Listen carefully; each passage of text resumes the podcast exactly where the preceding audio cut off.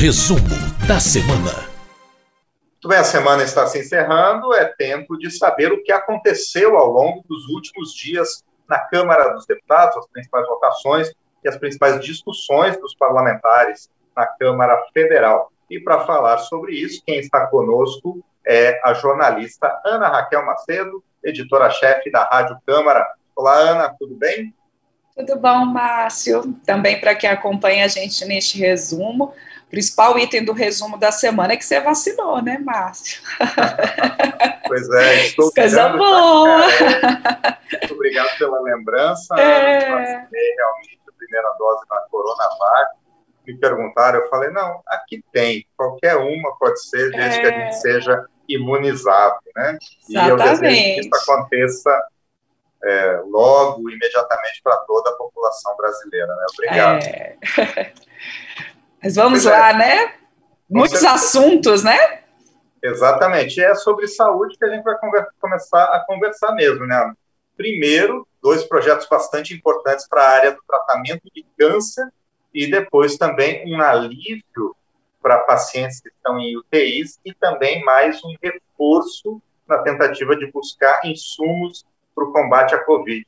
Não é isso, Ana? Isso mesmo, Márcio. É, esses projetos aprovados ao longo dessa semana nessa área de saúde é, levaram a muitos debates e também depoimentos no plenário da Câmara. Esse, por exemplo, Márcio, o projeto 1605 de 2019, que cria o Estatuto da Pessoa com Câncer, foi um projeto muito elogiado em plenário, vários deputados, inclusive, que ou estão passando por tratamentos de câncer, ou já passaram por tratamento, ou que têm familiares, né, é, perderam familiares, ou têm familiares em tratamento, falaram é, a, sobre essa proposta, elogiaram e deram depoimentos, alguns muito emocionantes, inclusive o próprio relator, deputado Igor Tima, do Podemos de Minas Gerais, que perdeu recentemente sua irmã é, depois de uma longa luta em tratamento com câncer. E o que, que prevê esse estatuto? O estatuto ele prevê primeiro, alguns direitos do paciente, ao diagnóstico precoce, ao atendimento multidisciplinar, a um tratamento universal e também o direito a cuidados paliativos no caso daqueles pacientes com câncer já em estágio mais avançado. Também tem como princípios a humanização do tratamento, a dignidade, a igualdade, o combate ao preconceito contra esse paciente com câncer, a autonomia individual desse paciente. E ainda alguns deveres do Estado, Márcio, em ter políticas públicas específicas para essas doenças, para que faça campanhas que promovam a prevenção e que também garanta o atendimento. O Estado deve garantir o atendimento integral desses pacientes com câncer no SUS, o Sistema Único de Saúde. Como você bem lembrou, não foi a única proposta relacionada a essa questão aprovada no plenário nessa semana. A gente teve também o projeto 6330 de 2019, que ele garante a possibilidade ali de tratamento domiciliar oral para o paciente com câncer, com cobertura obrigatória pelos planos de saúde. E os planos de saúde também vão ser obrigados por essa proposta, Márcio, a garantir ali a radioterapia, a hemoterapia e tudo isso com liberação rápida, liberação em até 48 horas após a prescrição pelo médico desse medicamento, a, claro, medicamento autorizado pela Agência Nacional de Vigilância Sanitária, Anvisa. Também a obrigatoriedade de os planos fornecerem a esses pacientes aqueles medicamentos que combatam, que controlem os efeitos adversos do tratamento de câncer. Essa proposta, como ela veio do Senado, essa aqui garante né, a obrigatoriedade de os planos de saúde cobrir esse tratamento domiciliar oral para o câncer, essa já veio do Senado, foi aprovada pelos deputados, com isso vai à sanção. A outra do Estatuto da Pessoa com Câncer ainda vai ao Senado.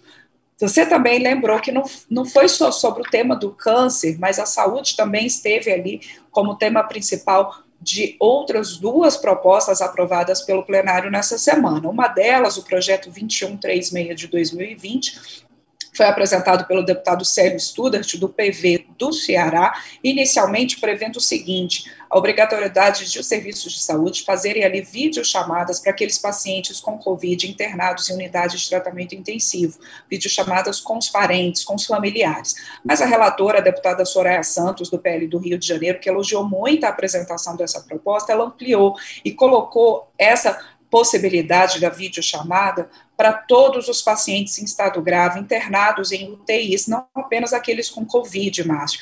E aí, falando da importância dessa humanização, de os familiares verem como estão os seus entes queridos ali nas UTIs, e também para o próprio paciente, se ele estiver consciente, para poder ver a sua família.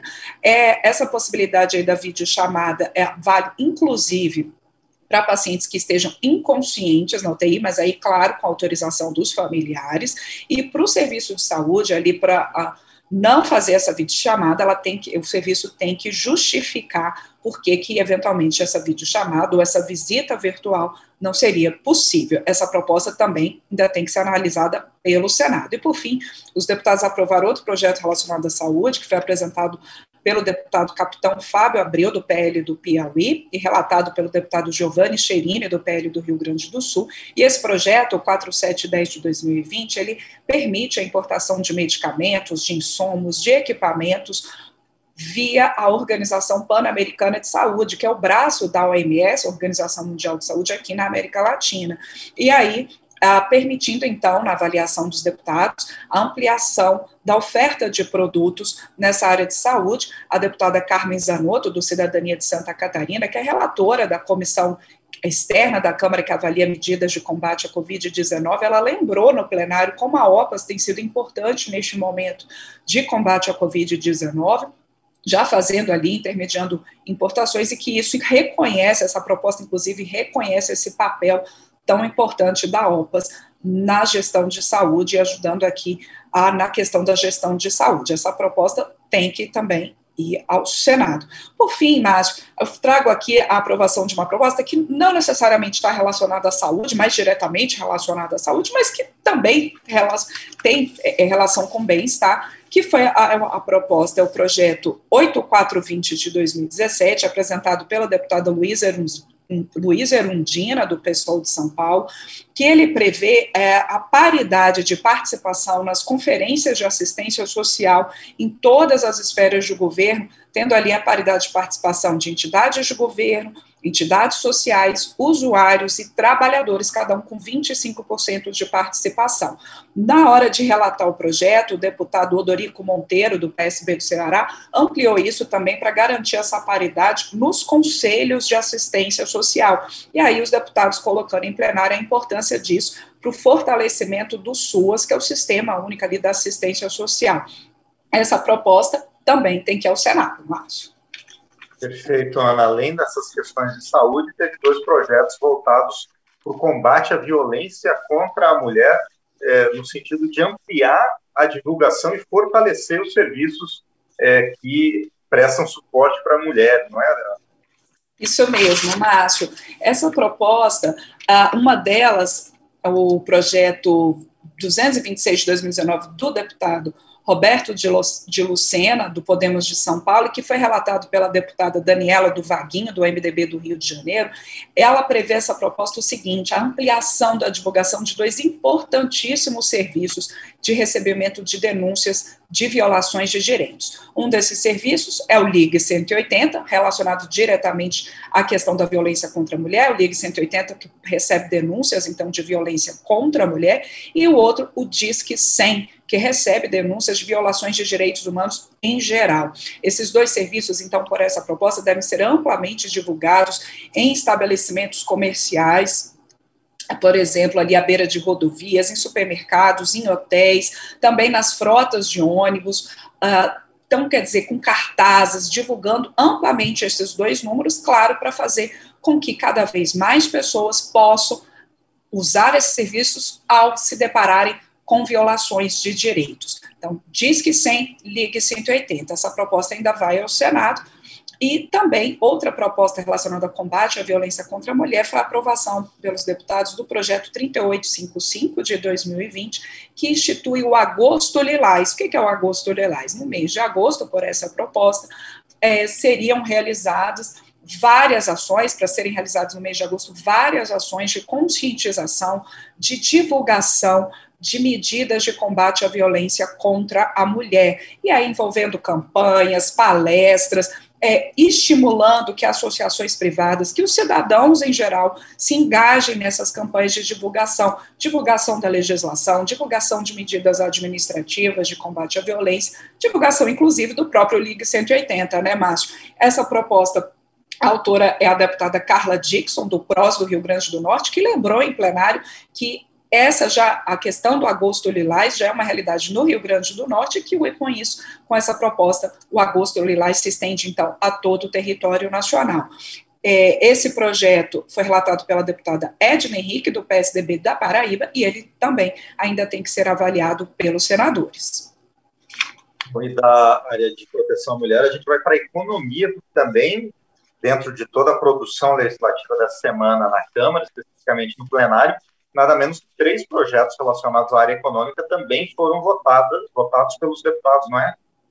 Isso. A gente teve aí o PLP 191 de 2015, que ele veio do Senado e agora retorna ao Senado, e que ele trata ali da cobrança do ISS, o Imposto sobre Serviços, que é um imposto municipal, no caso de empresas que prestam serviço de monitoramento e rastreamento de veículos. Pelo, pela proposta aprovada pelos deputados nessa semana, e que agora essa proposta retorna ao Senado, essa cobrança do ISS deve ser feita no município onde fica a sede dessa empresa de monitoramento e rastreamento de veículos. Outras duas propostas aprovadas nessa área econômica têm relação com acordos internacionais. Uma delas, Márcio, é o PL 10920 de 2020, que ele ah, traz ali, ele ajusta a legislação brasileira aos termos do Acordo de Madrid. O Acordo de Madrid, que é um acordo aí de registro internacional de patentes, ali a propriedade intelectual pelo Acordo de Madrid, que está em vigor há dois anos, e aí tem a participação de mais de 100 países, ele centraliza o pagamento de patentes e o registro de patentes em âmbito internacional por meio da Organização Mundial de Propriedade Intelectual. A questão é que sem uma legislação aqui interna no Brasil é, ajustada a esse acordo, ainda isso não está tá tão bem sedimentado, inclusive com o Instituto Nacional de Propriedade Intelectual, INPI, aqui do Brasil. Com isso, esse projeto, ele acelera o registro, permite esse registro provisório, ajusta então a legislação nacional ao Acordo de Madrid. Ele foi relatado pelo deputado Kim Kataguiri, do Democratas de São Paulo, que reforçou muito em plenário que é uma proposta importante para eliminar entraves burocráticos nesse registro de patentes, seja de produtos internacionais, como também do Brasil em outros países, né, de produtos do Brasil em outros países com registro ali de garantia de propriedade intelectual. Essa proposta ainda vai para o Senado. O outro projeto foi um acordo, o todos os acordos internacionais assinados pelo Brasil com outros países, eles são encaminhados ao Congresso para avaliação. Quando eles são assinados pelo governo brasileiro, eles são encaminhados então ao Congresso para avaliação. E foi então votado pelos deputados nessa semana o acordo de livre comércio Brasil-Chile no âmbito do Mercosul. Foi um acordo que provocou muito debate em plenário, havia até alguns deputados propondo modificações nesse acordo, mas o presidente da Câmara, Arthur Lira, lembrou que acordos internacionais eles não podem ser modificados pelos deputados. Essa mensagem não pode ser modificada. Os deputados podem apenas aprovar ou rejeitar o acordo. No fim das contas, houve um entendimento, os deputados aprovaram esse acordo de livre comércio Brasil-Chile, ele ainda vai para o Senado, e em linhas gerais ele prevê ali a facilitação do comércio entre os dois países, o, o, a, a, o não pagamento de roaming internacional em chamadas telefônicas ali entre o Brasil e, né, quando você estiver Brasil e Chile, ah, também facilita as compras governamentais entre os dois países. Houve uma preocupação colocada em plenário se isso não poderia causar um, um, prejuízo às empresas e microempresas brasileiras, porque a economia do Brasil é maior do que a economia do Chile, se acabaria, nesse caso das compras governamentais, se não estaria favorecendo empresas chilenas, mas no fim das contas, como eu disse, mas houve um entendimento entre os parlamentares, inclusive com o Itamaraty, e o acordo Brasil-Chile de livre comércio no âmbito do Mercosul foi aprovado e agora os senadores é que têm que analisar esse acordo. Bom, teve polêmica nesse projeto, mas não tanto quanto em outros dois assuntos que não passaram pelo plenário, passaram a partir de debates no plenário, mas não de votações. Mais um pedido de impeachment né, contra o presidente Jair Bolsonaro, já são 122 pedidos ao total protocolizados na Câmara. Os pedidos de impeachment, que são um impedimento do presidente, eles sempre têm que ser registrados na Câmara.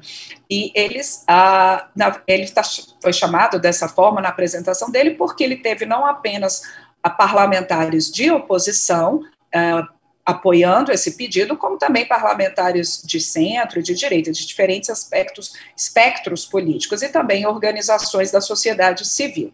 Esse pedido, ele lista 23 tipos penais em que supostamente o presidente Jair Bolsonaro uh, teria é, incorrido, né, supostamente supostos crimes de responsabilidade do presidente, entre eles, por exemplo, a acusação de atentar contra o livre exercício dos poderes legislativo e judiciário e dos poderes constitucionais dos estados, de interferir indevidamente na Polícia Federal para defesa de interesses pessoais e de familiares, de agravar a pandemia com práticas negacionistas e agressões ao direito à saúde, entre outros.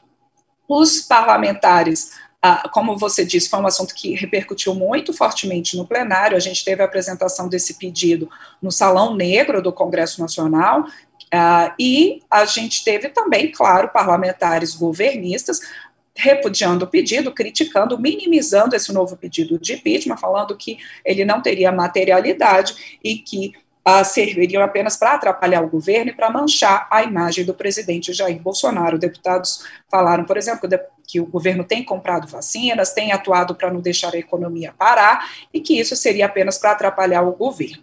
De toda forma, como eu disse, pedidos são formalizados, pedidos de impeachment são formalizados na Câmara cabe ao presidente da Câmara, Arthur Lira, aceitar ou não o pedido, e depois, se uma vez aceito o pedido, ainda tem o plenário da Câmara, todo um processo plenário, ele avalia se autoriza ou não a abertura de processo contra o presidente da República. O presidente Arthur Lira, questionado pela imprensa, após a apresentação desse novo pedido de impeachment, ele falou que ainda ah, os pedidos carecem, né, os pedidos em geral, esses mais de 120 pedidos, eles têm que ser analisados na sua materialidade, e o presidente Arthur Lira diz que ainda não vê essa materialidade comprovada. Outro assunto que repercutiu também no plenário, Márcio, embora não tenha sido votado pelo plenário, mas repercutiu fortemente, foi algo que a gente já tinha tratado no resumo da semana passada, que foi é, a votação pela Comissão de Constituição e Justiça do projeto que muda a demarcação de terras indígenas, o PL 490, já tinha sido aprovado na semana passada o seu texto base, o texto, texto apresentado pelo relator, deputado Arthur Oliveira Maia, do Democratas da Bahia, e agora, nessa semana, a CCJ, ela votou chamados destaques, que ainda poderiam alterar o texto do relator, mas nenhum destaque foi aprovado, portanto, é o texto do relator Arthur Oliveira Maia, que agora vai ter que ser analisado pelo plenário da Câmara. Em linhas gerais, a, o projeto é polêmico, ele trata, por exemplo, de estabelecer um marco temporal, temporal né, o, da data da promulgação da Constituição de 88, 5 de outubro de 88, para que a comunidade indígena estivesse ocupando a terra, para ela requerer, então, a terra demarcada.